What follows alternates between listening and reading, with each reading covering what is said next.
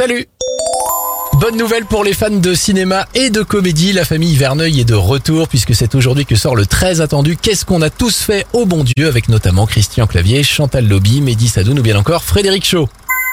Bonne nouvelle pour celles et ceux qui sont fans de leur chien et de leur chat. Une entreprise américaine vient d'inventer des breuvages pour boire l'apéro avec votre animal de compagnie. Les boissons sont sous forme de bouteilles miniatures, mais bien sûr, pas d'alcool à l'intérieur. Tous les produits sont d'origine naturelle. Manque plus qu'à leur apprendre à faire chin-chin.